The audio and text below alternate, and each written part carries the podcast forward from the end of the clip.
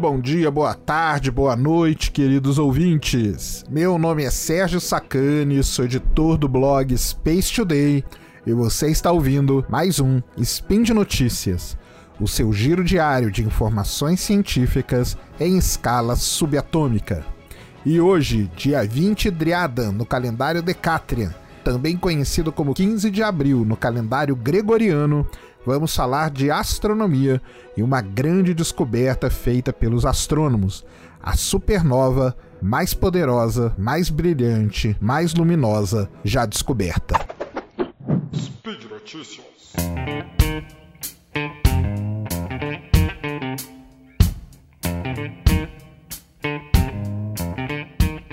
Muito bem, então, queridos ouvintes, de volta aqui no Spin de Notícias para falar de astronomia com todos vocês. E hoje, uma descoberta aí super recente, uma descoberta aí realmente explosiva, se é que a gente pode dizer assim, que os astrônomos acabaram de anunciar.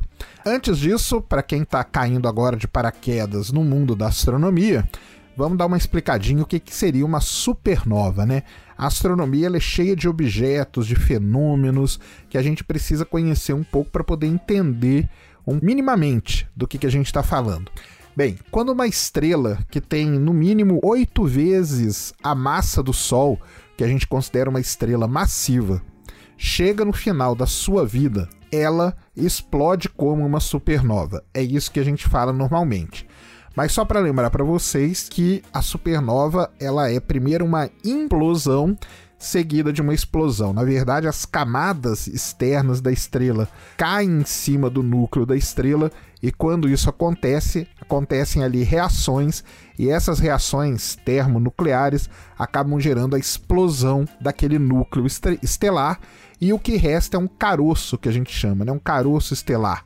E esse caroço, dependendo da massa dele, ele pode virar uma estrela de nêutrons ou um buraco negro. Então, quando você ouvir falar em estrela de nêutrons ou buraco negro, saiba que veio de uma morte de uma estrela de grande massa. Então, quando acontece essa implosão seguida dessa explosão, a gente tem o que a gente chama de uma supernova. Não é tão simples assim, tá? Porque existem vários tipos de supernovas, supernovas em sistemas binários, supernovas de colapso estelar, supernovas de instabilidade de par de estrelas que a gente chama. E aí, quando você entra em cada mundo desse, né, se abre um verdadeiro mundo. Mas o grande, o grande tchan de uma supernova, né, é que quando a gente observa uma supernova acontecendo numa galáxia muito distante, o brilho dela é tão grande que acaba sendo um brilho maior do que a própria galáxia onde ela está. Por isso também que os astrônomos adoram estudar supernovas, porque as supernovas elas têm um brilho muito bem definido. E essa luminosidade muito bem definida permite aos astrônomos, por exemplo, calcular distância no universo, que não é um negócio tão trivial assim, mas as supernovas são uma bela de uma ferramenta para isso. O problema de supernova qual é? Qual é o problema de observar uma supernova? Primeiro é que a gente só vê ela depois que ela aconteceu. Isso é um grande problema para astronomia, porque os astrônomos eles querem estudar o momento exato que aconteceu aquela explosão. Mas a gente não consegue, por quê? Primeiro tem que ter a explosão, aí os observatórios aqui na Terra eles estão programados para detectar essas explosões no céu. Eles miram para ela, mas quando eles miram a explosão já aconteceu. Óbvio que existe aí projetos que fazem com que esse processo de mirar aconteça o mais rápido possível, justamente para que os astrônomos peguem ali o momento quanto, quanto antes eles pegarem melhor, porque eles vão entender cada vez mais o, o processo, né, o mecanismo, o que, que acontece dentro de uma estrela para gerar uma supernova. Tudo isso que eu expliquei para vocês, a gente fala que é uma coisa teórica, feita através de modelos, mas é sempre bom observar para ver se o nosso modelo está realmente correto. Então tem esses dois problemas aí com a super com a supernova. Os astrônomos querem né, estudar esse fenômeno da melhor maneira possível. Por quê? Porque assim eles vão entender como que as estrelas grandes morrem no universo.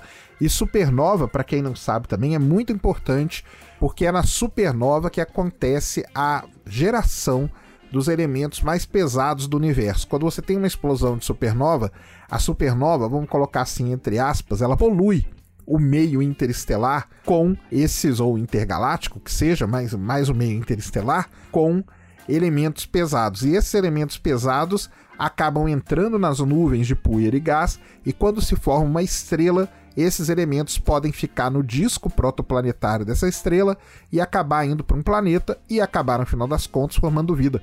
Por isso que o Carl Sagan sempre falou aquela frase, né, que a gente é feito, que nós somos poeira de estrela. Porque o carbono que está no seu corpo, o cálcio, o magnésio, tudo que está aí, todos os elementos foram forjados no interior dessas grandes estrelas. Por isso que é importante a gente entender as supernovas. Então, vocês já viram que supernova é um evento grandioso que acontece no universo. Mas existem supernovas que merecem realmente esse nome de super.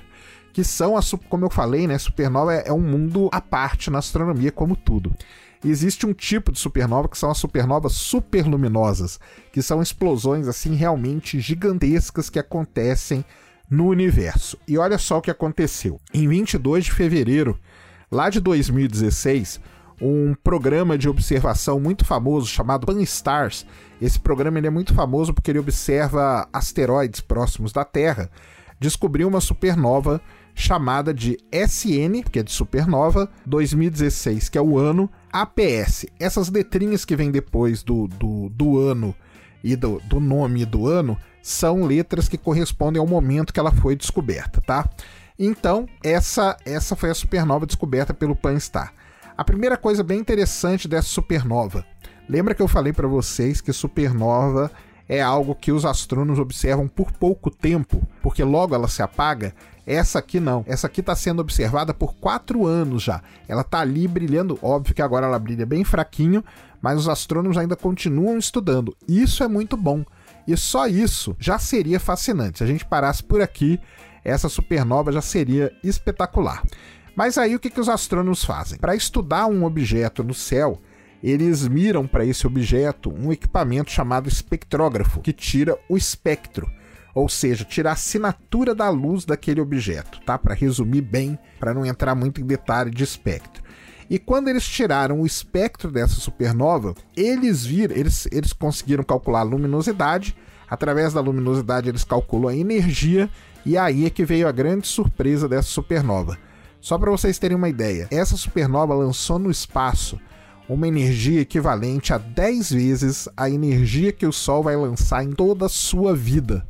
Toda a vida do Sol, 10 bilhões de anos que vai durar a vida do Sol, ele vai emitir uma quantidade de energia que é 10 vezes menor do que a energia emitida só pela explosão dessa supernova. Olha que coisa fantástica. Além disso, a interação dessa explosão com o meio interestelar onde ela está localizado, e aqui é bom a gente falar uma coisa também, o pessoal sempre fica, falando assim, ah, o vácuo, o vácuo, como se não tivesse nada, mas tem. Tem gás, tem poeira, o meio interestelar ele tem muita coisa ali.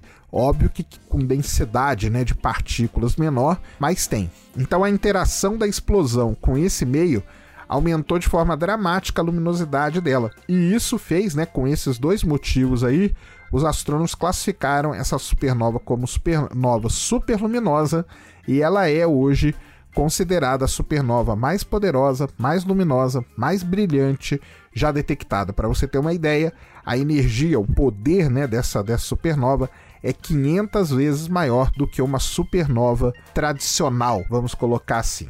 Só para vocês terem uma ideia, durante a explosão, provavelmente metade da massa da estrela foi expelida. E esse material criou uma onda de choque, essa onda de choque saiu viajando pelo espaço a 4.600 km por segundo. Bem, e é aí que começa então o trabalho dos astrônomos, né? Então eles foram lá, começaram a trabalhar, por quê? Tudo bem, você observou a supernova, é a supernova mais brilhante, mais poderosa, mas e aí, o que, que gerou essa supernova? O, na astronomia a gente chama qual foi a progenitora daquela supernova. Isso aí é muito importante, por quê? Porque na verdade a supernova já aconteceu, mas a gente quer entender qual tipo de estrela que formou uma explosão desse tamanho. Como que uma explosão desse tamanho aconteceu? Então vamos lá. Provavelmente a progenitora não é uma estrela só, são duas estrelas. E existem duas hipóteses para explicar isso. A primeira delas é que eram duas estrelas com massa entre 70 e 140 vezes a massa do Sol. Olha o tamanho dessas estrelas. Essas estrelas começaram a interagir, uma começou a orbitar a outra, elas começaram a ficar muito próximas, uma começa a roubar a massa da outra. Tem toda uma, uma série de processos que acontecem ali até que essas estrelas começam a perder as suas camadas, tá? As camadas de gás vão, vão, sendo, vão sendo perdidas. No, no, na primeira hipótese, aconteceu um instantes que a gente fala de pulsação. Elas perdiam a camada, depois parava, depois perdia de novo, depois parava. E aí elas foram perdendo esse material até que chegou um momento que elas explodiram. Esse tipo de supernova a gente chama de supernova de instabilidade de par, porque são duas estrelas, pulsante, porque tem essa característica de ir perdendo as camadas e parando. É como se, elas, se as estrelas estivessem pulsando. A outra hipótese é que seriam duas estrelas também, mas duas estrelas classificadas como supergigante azul, com massa entre 150 e 175 vezes a massa do Sol, e que começaram a interagir até que num determinado momento elas explodiram, não teve a parte de pulsação. Então, é uma supernova de instabilidade de par só. Os astrônomos não sabem ainda qual é o que gerou, né? O que, qual, qual desses dois, qual das duas hipóteses estão corre está correta para essa supernova ter acontecido dessa maneira. Então, o que, que eles fazem? Eles estão rodando simulações com base nos dados que eles têm, com base nos modelos de evolução estelar, para tentar chegar aí à conclusão do que, que pode ter gerado essa grande supernova aí detectada em 2016 e que continua sendo estudada. O ideal seria observar outras explosões como essa, né? Quanto mais coisa você observa, melhor a sua estatística, melhor o seu modelo, mas não é fácil assim observar. Primeiro que não é fácil observar supernovas, segundo não é fácil observar uma explosão desse tamanho. Então, eles vão continuar com isso. O que os astrônomos falaram foi o seguinte: que quando os grandes telescópios da próxima geração forem inaugurados, a gente espera aí o James Webb no espaço, por exemplo, um grande telescópio aqui na Terra que é o, o ELT ou o Vera Rubin, né, que a gente chama agora, né, que é o antigo LSST, ele ganhou um outro nome. Esses telescópios terão a capacidade de varrer mais o céu, de varrer com maior velocidade, vão ter uma capacidade muito melhor de observação, vão ter espectrógrafos muito mais modernos, muito mais precisos, de mais alta resolução instalados neles.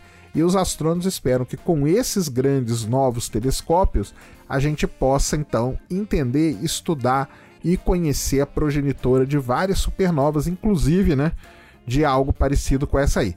O legal é que essas observações são feitas, né, e são guardadas ali, depois você pode reanalisar aqueles dados. Observar não dá mais, mas reanalisar os dados dá.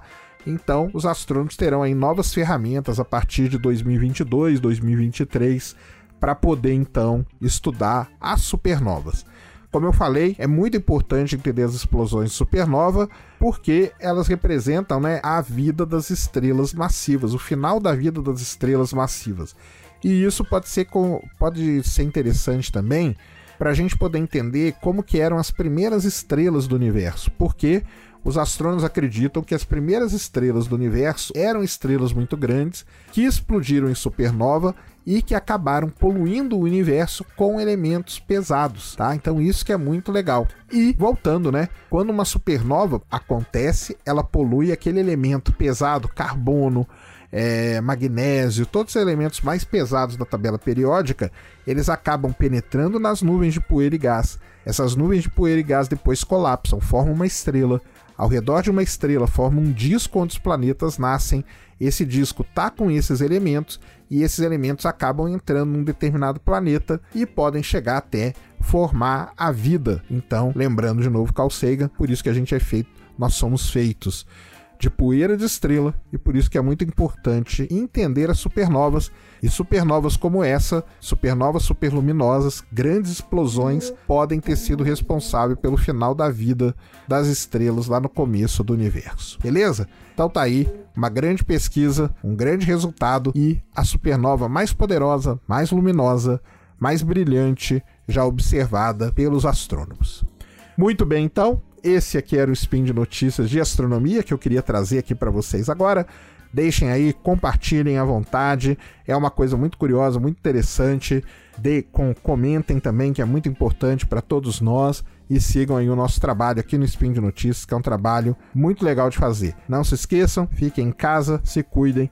Nós vamos passar por tudo isso junto, por isso que nós estamos aqui gerando conteúdo todo dia para todos vocês. Um grande abraço a todos, muito obrigado e fui.